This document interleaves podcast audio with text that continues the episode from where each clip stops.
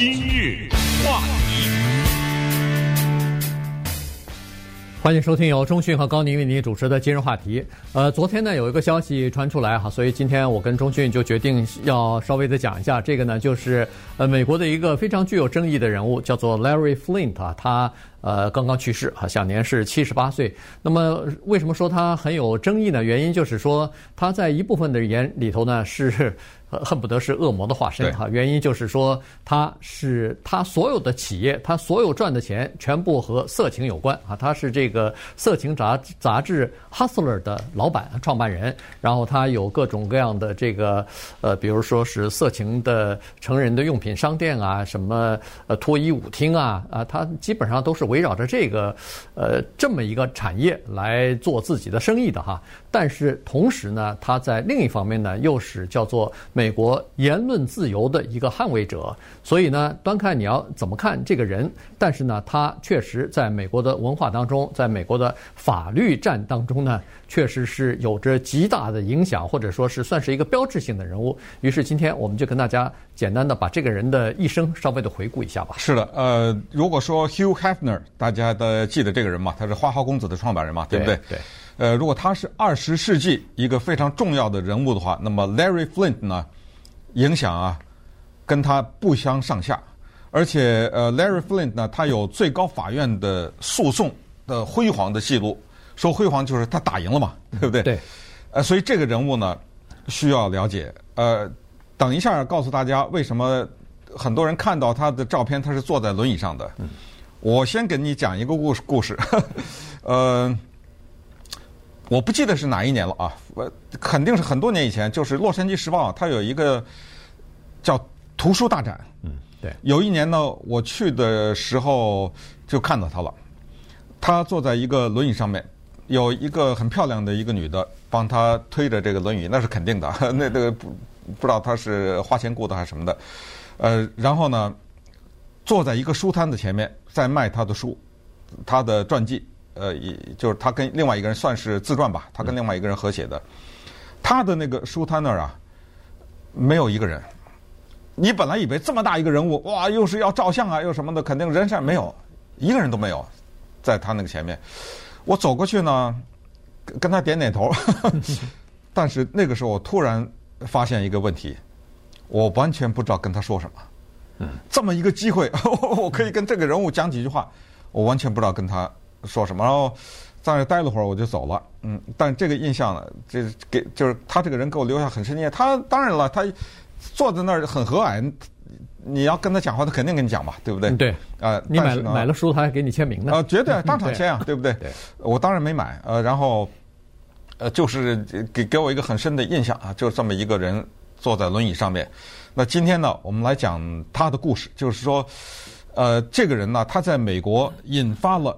文化大战，他也引发了法律大战。嗯，同时他自己本人还有很多故事，他还有宗教大战，他跟南方基督教大战，对吧？对，等等等等。那我们今天呢，就利用这个节目，把这些头绪给大家理一理。嗯，首先咱们先看看他的这个杂志哈，所有的东西都跟他的那个《Hustler》杂志有关。这个翻译成妓女。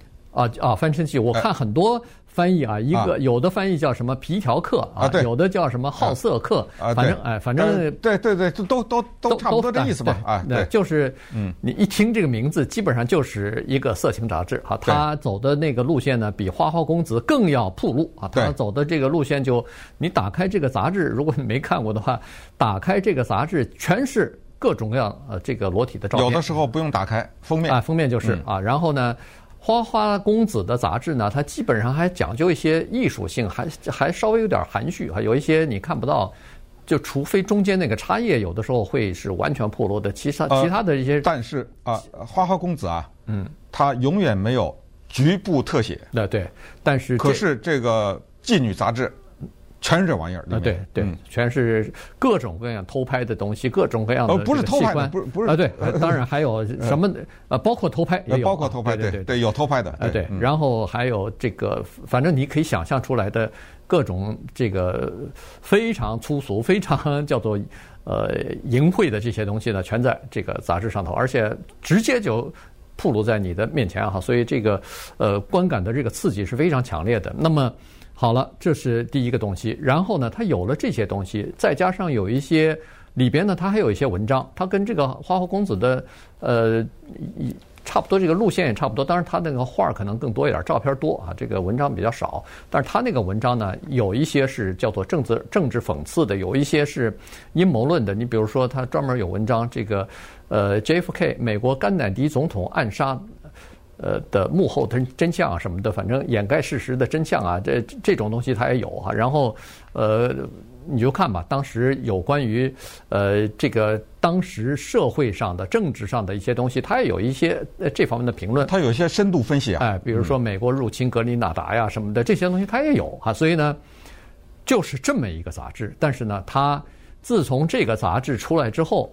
和宗教界的人士和这个叫做诽谤的官司啊，就一直没有断过，长达四十的四十年，对，呃，永远是诉讼缠身呐啊！我们今天就把他的这个杂志的这一方面主要的讲一讲啊，那内容呢也就算了。所谓的内容啊，就是他这个杂志寄到人家里面的时候呢，是放在一个牛皮纸的口袋里头。呃，花花公子的杂志呢，寄到人家里头是放在一个黑色的塑料袋里面，对，让你看不到那个封面，对不对？嗯。据说，呃，在他的巅峰的时候，就是一九七几年的时候呢，很多美国的男人在家等待着那个牛皮纸杂志的 那那个封面的到来哈。嗯，他的言论自由这一方面呢，应该这么说，他是一九七四年七月份吧，对，呃，创办的这个杂志。他呢，当时有一个办杂志的方针，这个办杂志的方针呢，就是对女性呢，采取一种把她们当做一种男人的，你可以说是玩物啊，也可以说是呃男人消遣的物品这个姿态出现，所以一些女权主义者呀，或者当然那宗教和道德人士就更不用说了啊，他们是极为的反感对这个杂志的。办杂志的方针，从他那个杂志的种种的封面就可以看出来。首先呢，他引起争议的就是一九七八年吧。嗯，对。一九七八年，他就呃办了四年以后的那个杂志的那一期的封面。我想半天要不要把那个那一期封面拿给大家看，想想算了哈。但是在网上可以看到了啊，这这个不是很色情的一个，但是很刺激，就是一个半裸的女性，就只有。下半身了，呃，上半身没有了，已经被绞了呢？绞肉机绞掉了。哎，上半身进到一个绞肉机里面去了。绞肉机的另外一端绞出来的是红色的肉末。嗯。然后接下来呢，旁边有盘子，盘子里放的是我们知道那个吃汉堡的那个牛肉片嘛，对不对？嗯、哎，然后旁边还配搭着一些文字，就是我们不会把女性。再像一块肉一样吊起来，就是这种你可以理解嘛？对，就可以理解。它这里面充满了对女性的侮辱也好啊，贬低也好。但是呢，它有一个方针，有一句话叫做“语不惊人死不休”啊。他的那个方针呢是，我今天这个杂志的内容我不刺激到你，我死不休。所以他这帮编辑是绞尽脑汁，有的时候他那个封面啊是。比如说，一个正在出现的一个新闻人物，或者是一个嗯、呃，在新闻上提到的一个人，他马上找到这个人，比如白宫的实习生，嗯，那白宫的实习生他找到以后，这是真的，真的白宫的实习生，那就不知道付多少万块钱了，对不对？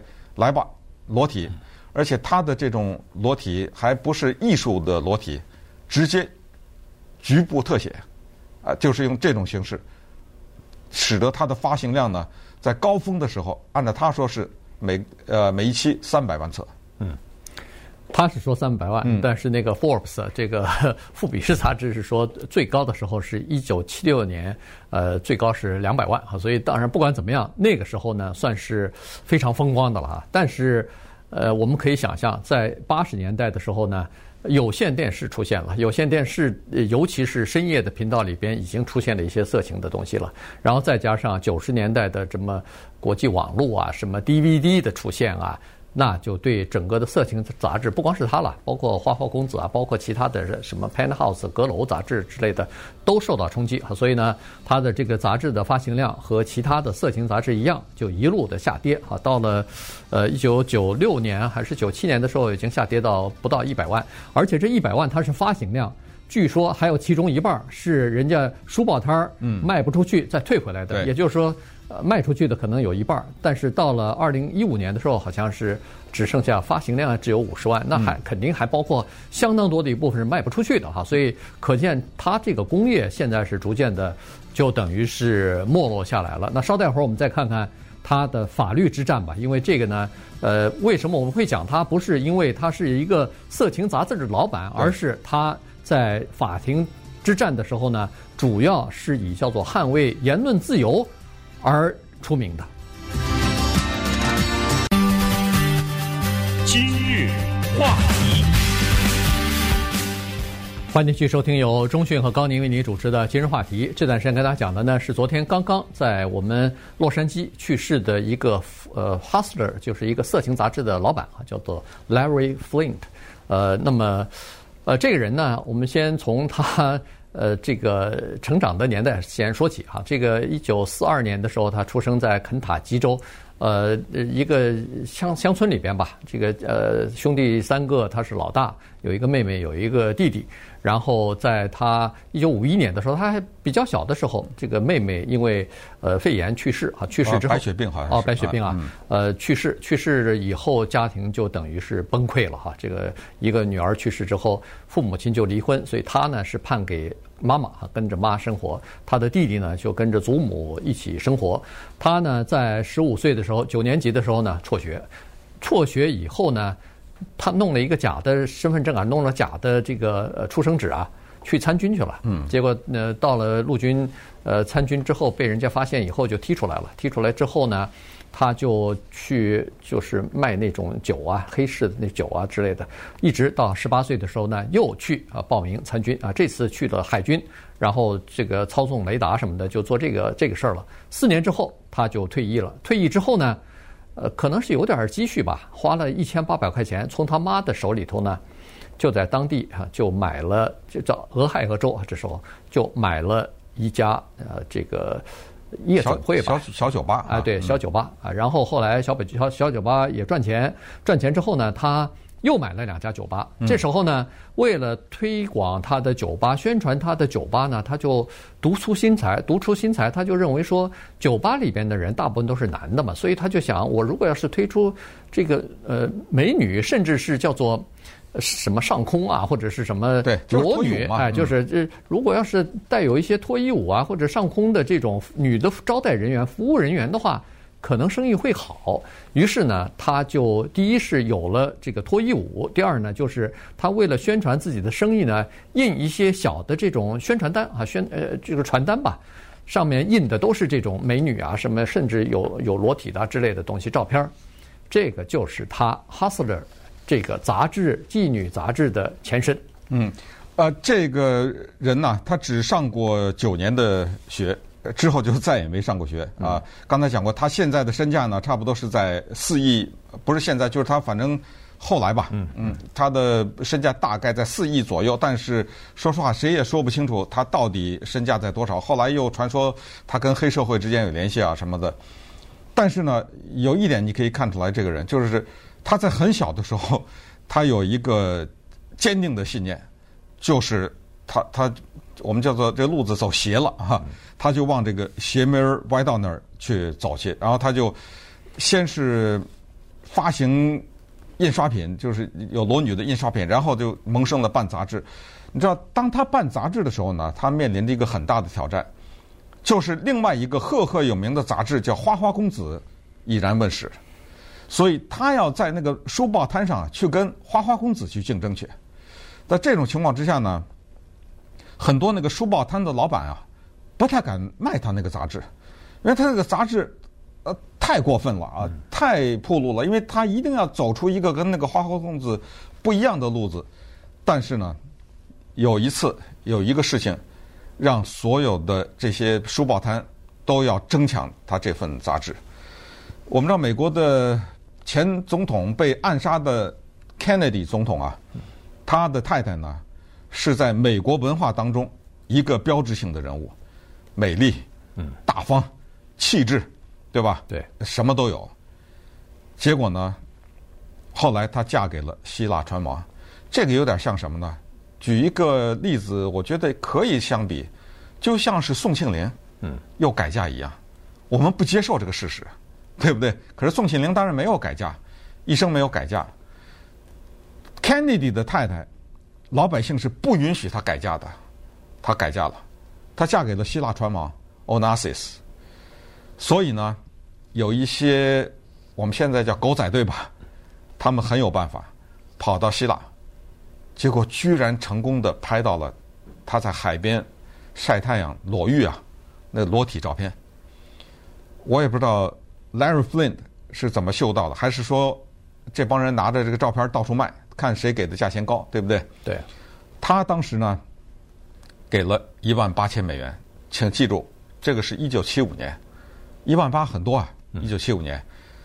但是那个卖照片的那个人，他可能是做了他一生中最亏本的那个生意，他一万八千块钱把这一组照片卖给了。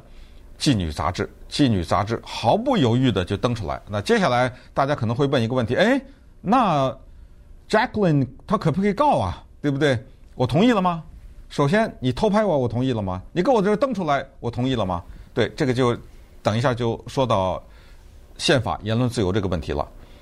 那一期的杂志印了一百万册，瞬间卖完了。嗯，从那以后，这个。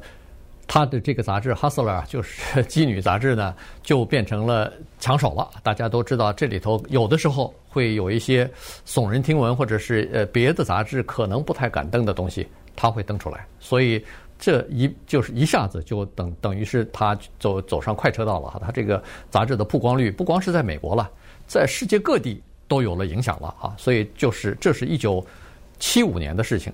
在七五年之前，他这个杂志是相当凄惨的，在书报摊上没人问津，而且那些书报摊大概也不太愿意去，呃，就是发行或者是摆他的东西啊，因为刚才说了，太刺激、太暴露，呃，当时的社会风气还不像呃后来那么那么开放。当时的美国社会有点矛盾，就是保守和开放在。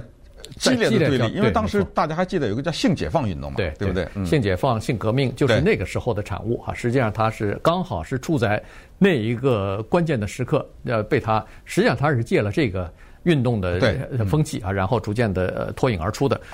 但是到一九七六年的时候，在辛辛那提，在俄亥俄州辛辛那提呢，他被告了，呃，两个罪状哈，一个呢就是叫做。淫秽啊，他的那个杂志里边的东西太过的下流，太过的淫秽啊，这是第一。第二就是说和社黑社会有关啊，所以都被起诉，然后还居然就被定罪了。呃，照理说他这个一定罪呢，就是七到二十五年的有期徒刑，结果没有想到他只坐了六天牢就出来了。原因是后来他可能也是提出上诉什么的，把他的这个呃就是呃裁决结果呢给推翻了，就是说。第一是陪审团对他是叫做呃陪审呃不是陪审团，就是检察官这方面对他的这个是不公平的啊，这个呃这个就是举证的东方面呢是不公平的。然后在裁决方面陪包括陪审团和法官对他是有偏见的。于是他的这个就是一九七六年的这个东这个裁决呢，等于就给他推翻了。不过从那时候开始。他一直坚持的就是我的那个杂志，你说是你说是下流，你说是淫秽，我这是表达我的个人的观点啊。呃，那个老百姓不可以选择，不可以选择庸俗的生活吗？他他就 哎，他就是打出这个东西来。于是他那个时候开始，他就意识到，要想让他的杂志成活，要想他成名，必须要有一个保护伞。那这个保护伞呢，就叫做言论自由。对。那么在这个保护伞的下面。还有另外一个，后来很多人都学会了，叫打官司。打官司带来知名度。你比如刚才说的 Kennedy 的夫人，裸体照片被登出来，你要不要告他？你这个时候是叫进退两难。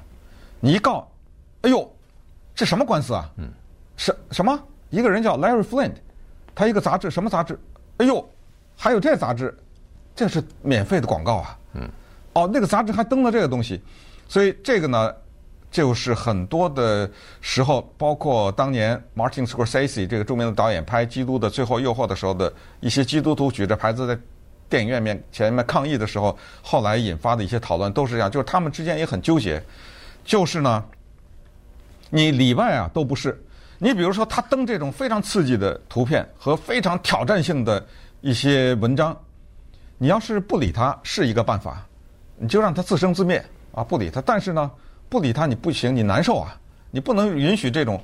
可是你理他呢，你心里更纠结，你给他带来大量的宣传，这媒体的各种报道啊什么之类的，这大量的这种宣传，所以。非常的进退两难。刚才讲的说他把一个女的放在绞肉机里面，当时就有这个问题，就是因为很多的媒体看到了这个刺激的事情以后就报道，报道了以后呢，就很多的这种机构就抗议。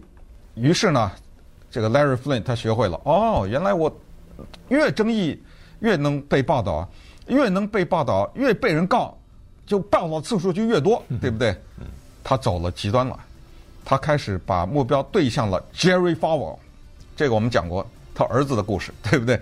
呃，他儿子前段时间，呃，呃，叫什么？Liberty University 吧，对不对？呃，那那个事件，我们今天说的是爸爸啊，他对准了著名的牧师 Jerry Falwell，那么接下来他做的这个事情就让他永载史册了，成为美国最高法院的言论自由和宪法第一修正案的著名判例。也使得他在之后和类似的情况在美国就越来越一发不可收拾。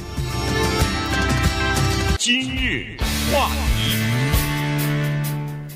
欢迎继续收听由中讯和高宁为您主持的《今日话题》。今天跟大家讲的是刚刚去世的这个 Larry Flint 啊，他是在美国文化界和这个法律大战啊、言论自由的这方面呢。算是一个标志性的人物哈，所以稍微的跟大家来介绍一下。尽管他的这个生意呢，在很多人眼里头看上去是非常邪恶的哈，这个就是色情的，就是走色情路线吧。色情杂志啊，色呃成人的什么用品商店啊，拍那个呃就是好莱坞拍的那种色情的成人电影啊，嗯、反正基本上都是围绕着这个东西哈。后来开了个小赌场，哎、呃，开呃在加州有赌场，这、嗯、然后在在网上又卖各种各样的，反正和色情相关的东西吧。成人用品商店，用品啊，这这种东西。好，有两个事儿呢，是在他的那个法律大战之前要稍微的提一下，因为对他的人生有点影响。一个就是一九七。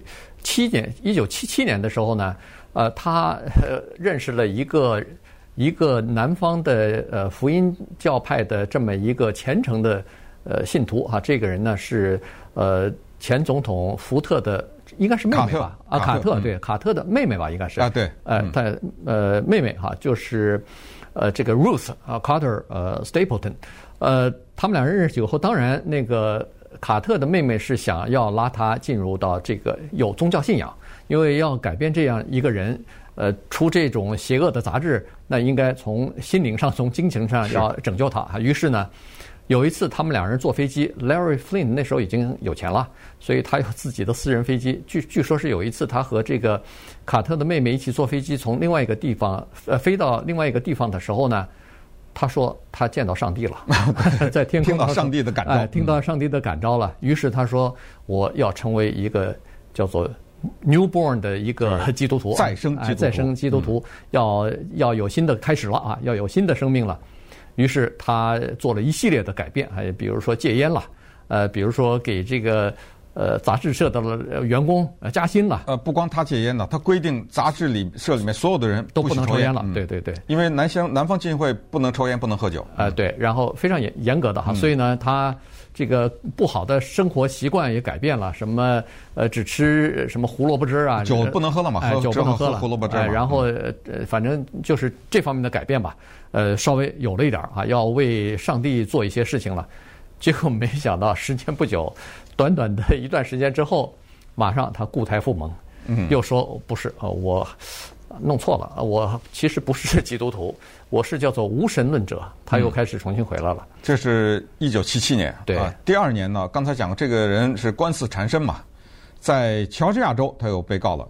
呃，等会儿说到最高法院的时候再告诉大家，就是是联邦有联邦法，州有州法。嗯，刚才辛辛那提也是这样，辛辛那提就是说我们这个州有具体的法律，就是不能出售淫秽的物质，呃，淫淫秽的文字资料或者图片资料，影响到孩子啊什么之类的。人家乔治亚州也有乔治亚州的法律，也是因为这个事儿把他给告上去了，说他出版呃淫秽的杂志啊等等。他从法庭里走出来的时候呢，跟着几个。旁边的律师啊什么的，在路上走着呢，突然之间不知道从哪儿就冒出来一枪，砰的一枪，打在他的腿上。这一枪啊，打的位置很巧，就让他下半身瘫痪了，就至少是两条腿瘫痪了。他得终身坐在轮椅上面。他这种人也是很希望宣传自己的，他的轮椅是黄金打造的啊，顺便说一下，镀金的吧，我想是镀金的啊。打他这个人呢，因为是一个狙击手，藏在暗处嘛，打了以后就跑了，花了好长时间才把他抓到，到一九八零年才把他给抓到。这个人叫做 Joseph Joseph Paul Franklin。你以为是谁呀？打他的一定是一个，比如说痛恨他出版淫秽刊物，说这个人啊道德败坏，应该把他打死，还不是？打他的这个男的呀。是一个白人至上主义者，那你可能说了，白人至上主义者打他干什么呀？原来这个人也看他的杂志，发现他的杂志里面有表现不同族裔的男女在一起的这个情况，比如说异族夫妻啊之类的吧，有通婚的，可能还有性的性爱的照片啊什么之类的，黑人男的、白人女的啊什么这种之类的。他说这个糟蹋了。我们的血统啊，这个人怎么能在杂志里鼓吹不同的族裔之间的通婚，甚至之间有这种性的关系呢？这不把我们的血缘给稀释了吗？对不对？就这应该把他给打死，当然打的不准啊，没打死。后来呢，抓的，但是警察把他抓的时候呢，是他犯了别的罪，给他抓起来了，所以他开枪。把 Larry Flint 打成终身残废这个事儿啊，在法庭的起诉和审理的整个的过程当中没提，对，都提的是他拿枪杀别人的这个事儿，但是呢，反正也无所谓了。为什么呢？因为他反正是杀了人了，判了死刑了，而且执行的还挺快的，呃，也相对来说比较快了。嗯，二零一三年处死了。对，因为他自己承认他杀了好几个人，呃，系列杀人犯，这是一个。最后就判处死刑了，所以呢，这个是一九七八年的事情。所以以后他再打官司到任何地方都坐着轮椅。嗯，这个是呃，大家如果不知道的话，是因为别人把他给打伤了，所以呢，他就等于是终身呃残残障了。那么好了，这个就到了一九八三年了。到一九八三年，这个官司呢就变成一个全国性。大家都知道，而且在讨论议论的这么一个官司了。因为在一九八三年之前呢，他的这个《哈斯勒》杂志当中呢，有这么一个呃，有这么一个专栏啊。这个专栏呢，就是呃，当可能是做酒的广告吧。那么就是说，当某一些人喝了酒之后，大家在胡聊，在神侃自己的。叫做第一次性性经验的时候呢，以及性幻想啊，性幻想，它是主要是这个。对，性幻想。哎，有各种各样的人都，当然基本上都是真人哈，就是或者说是呃假人啊，不也不是真的，反正就是他为了刺激，不是他用真人的名字编假故事啊，对，就是基本上就是走这个路子哈，各种各样的人都有，然后他一个人的性幻想是这个，一个人性幻想是那个，反正基本上都是在这个。呃，这个专栏或者是这个这个栏目之下的一个东西，那么这时候呢，有一期故事呢，就编到了这个南方，这是浸信会的这个牧师啊，就是刚才所说的这个呃，Jerry Falwell，呃，Jerry 呃 Falwell 的这个故事了，就他的喝醉酒之后，在谈自己性幻想的时候，是说和自己的母亲有过，希望有一个这个这个东西啊什么的，就是哎，不是他的这种幻想就是。拿所谓名人，比如说八十年代时候总统是 Reagan，嗯，有时候他会写，哎，咱们来一篇啊，咱们想一想这个 Reagan 总统的性幻想是什么，他可以尽情的发挥，嗯，你能不能告他？这个接下来就说了啊，Jerry Falwell 呢，他这个比较狠，他的那一篇是说啊，Jerry Falwell 他自己说，他有一个性幻想，是想在一个野外的洗手间里面和他的妈妈发生性关系。我们现在想一想，假如你是这个基督教的牧师，你被这么一个发行量大的杂志写了这么一篇，你不告诉他啊？当时 Jerry Falwell 告四千五百万美元的赔偿，八十年代啊。嗯，对。那么这个时候就涉及到下面一个问题，就是你是不是基督徒也好，你是不是什么？这个在美国呢有这么一个就是公众人物的问题，就公众人物可不可以被嘲讽？你比如说我们看川普总统被美国的电视台那嘲讽的少啊，嗯，你能告吗？呃，不能告啊，对不对？那么这条线画在哪儿呢？你现在把人家牧师说成这个样子。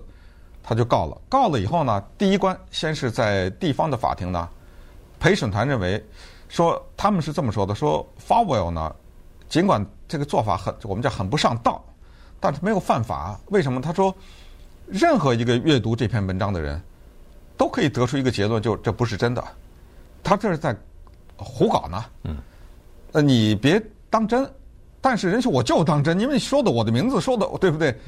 那么接下来就进进一步送，一九八八年，这经过了哇，这五年啊，嗯，到打到了最高法院。对，因为在这个之前呢，他是两个这个 Falwell 呢是告他两个罪状罪状，一个是诽谤，嗯，一个是叫做精神的伤害嘛，啊、呃，就是精神损失，呃，精神损害，呃，但是在下级的这个法院当中，陪审团和法官呢都说诽谤这件事儿。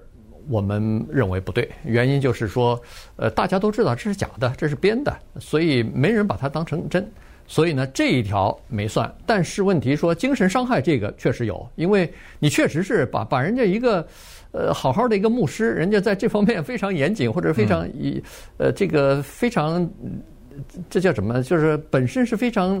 叫洁身自好嘛？啊，对对对，精神有精神洁癖的这这个人，你给人说成这个样子太过分，确实是有叫做精神方面的损伤啊损害。于是呢，就判要赔给他二十万的赔偿费，就是精神损伤嘛。这比那四千五百万差了很多。啊。对，但是只有二十万了。嗯。所以，所以呢，这个是下级法院的这个裁决。于是。就说了，打到了一层一层打到最高法院，打到最高法院的时候，这已经五年过去了，已经到了一九八八年的时候了。结果最高法院把所有的不利于这个呃 Larry Flint 的裁决全部给推翻了，九比零，九比零，九个法官没有一票反对，认为 Larry Flint 在这个问题上呢没有违宪，呃，他有宪法保护的。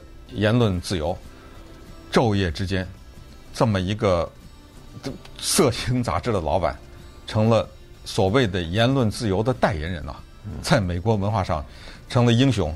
人们把他和1930年美国最高法院解禁英国小说家 James Joyce 的《Ulysses》尤利西斯相提并论，说被一度扣上帽子说是色情小说的尤利西斯。在一九三零年的时候，美国解禁，后来大家也都知道，根本不用后来了，在当时就知道这是二十世纪最伟大的英语文学作品。一九三零年在美国才被解禁，他说，就是整整体的社会评价，就是他的这个最高法院的这一次九比零的裁决是继那个之后，一九三零年以后美国言论自由的又一个里程碑。那么稍等会儿我们再来看看，他后来跟 Jerry Falwell。两个人的关系是怎么回事？今日话题，欢迎继续收听由中讯和高宁为您主持的今日话题。今天跟大家讲的是 Larry Flynt，他他是一个呃 Hustler 色情杂志的老板。那么他的生意呢，基本上都是和色情呃相关的，哈离不开的。最赚钱的东西就是他的这个什么网络的色情商店、成人用品商店啊，还有这个好莱坞拍的色情片啊等等啊。包上包括他的《Hustler》的这个色情杂志，呃，他的故事被在一九九六年的时候拍成了电影，叫《People vs. Larry Flint》啊。这个电影呢，后来还获得了奥斯卡最佳影片的提名呢啊。然后呃，这个演这个演员就是演他在电影里边演他的这个演员，Woody Harrelson，啊，Woody Harrelson 也是得到了最佳呃演员的这个提名了。你有印象吗？这个、我有，我有啊。你看过是吧？啊、我我看过。这个、呃、这个电影稍微值得提一下，因为他的导演呢是一个非常重要的和有影响的一个导演，他是从捷克跑到美国来，他的名字叫 Milos Forman，他呢。导演过的电影几乎啊每一个都是经典电影，其中包括《飞越疯人院》，哇，让他一举夺得几乎十好几项奥斯卡。后来他又导演了另外一个电影，叫做《莫扎特》，又是横扫一大堆奥斯卡。还有一个电影，其实这个电影是尽管是八十年代，但是现在看一点都不过时，叫《Ragtime》。Ragtime 是就是爵士音乐诞生以前的叫拉格泰姆，是一种音乐形式啊，Ragtime。那讲的种族之间的对立和美国的白人黑人之间的这种戏剧冲突啊，你看这个电影，你觉得这个史诗一般的一个电影啊，《Ragtime》这也是他的作品。呃，九六年他拍的《People vs. Larry Flynn》，当时 我印象很深。呃，问他是为什么他选题啊？他那个拍这个电影，他其实早年在拍《飞越疯人院》的时候就有此。他说：“我是来自于一个社会主义国家。”社会主义国家的人呢，到了西方以后呢，是最能体会言论自由的。其实你想，现在一个美国小孩生在这长在这，他这个很多东西都是理所当然的。嗯，他看到电视上这些喜剧演员嘲讽美国总统，看到一些政客哎被骂的或者被嘲讽的、被画的、被表演的、被说的这个狗血喷头什么的，他完全习以为常了。可是他说，我来自于一个社会主义国家呢。我非常知道，有一天晚上你们家听到敲门，你爸爸就再也回不来了。原因是他曾经说过一句话，他说我特别体会这一点，所以呢，他要拍这个，他找到了 Woody Harrelson 来，Woody Harrelson 演很多的，叫过去那个 Cheers 这个电视剧，对，呃，里面就是他大光，现在是大光头了啊，他演过很多很多的电影，然后呢，他说我就是要表现 Larry Flint。他是怎么冲刺这个言论自由的极限？Larry Flint 有一次去法庭里辩护的时候，去受审，他穿了个尿布，带了个尿布。这尿布是什么做的？美国国旗做的。嗯，你说他就是就想尽一切办法来刺激你。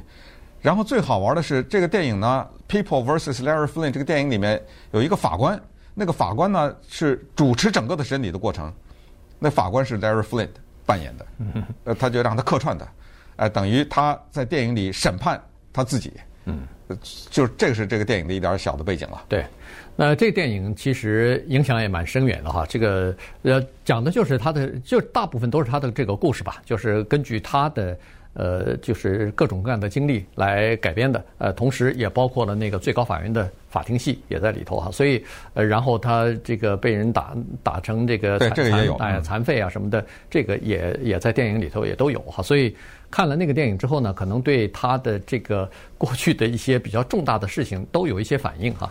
呃，你不要看 Larry Flint 他只有上过呃九年九年的教育，但是他有些东西呢是。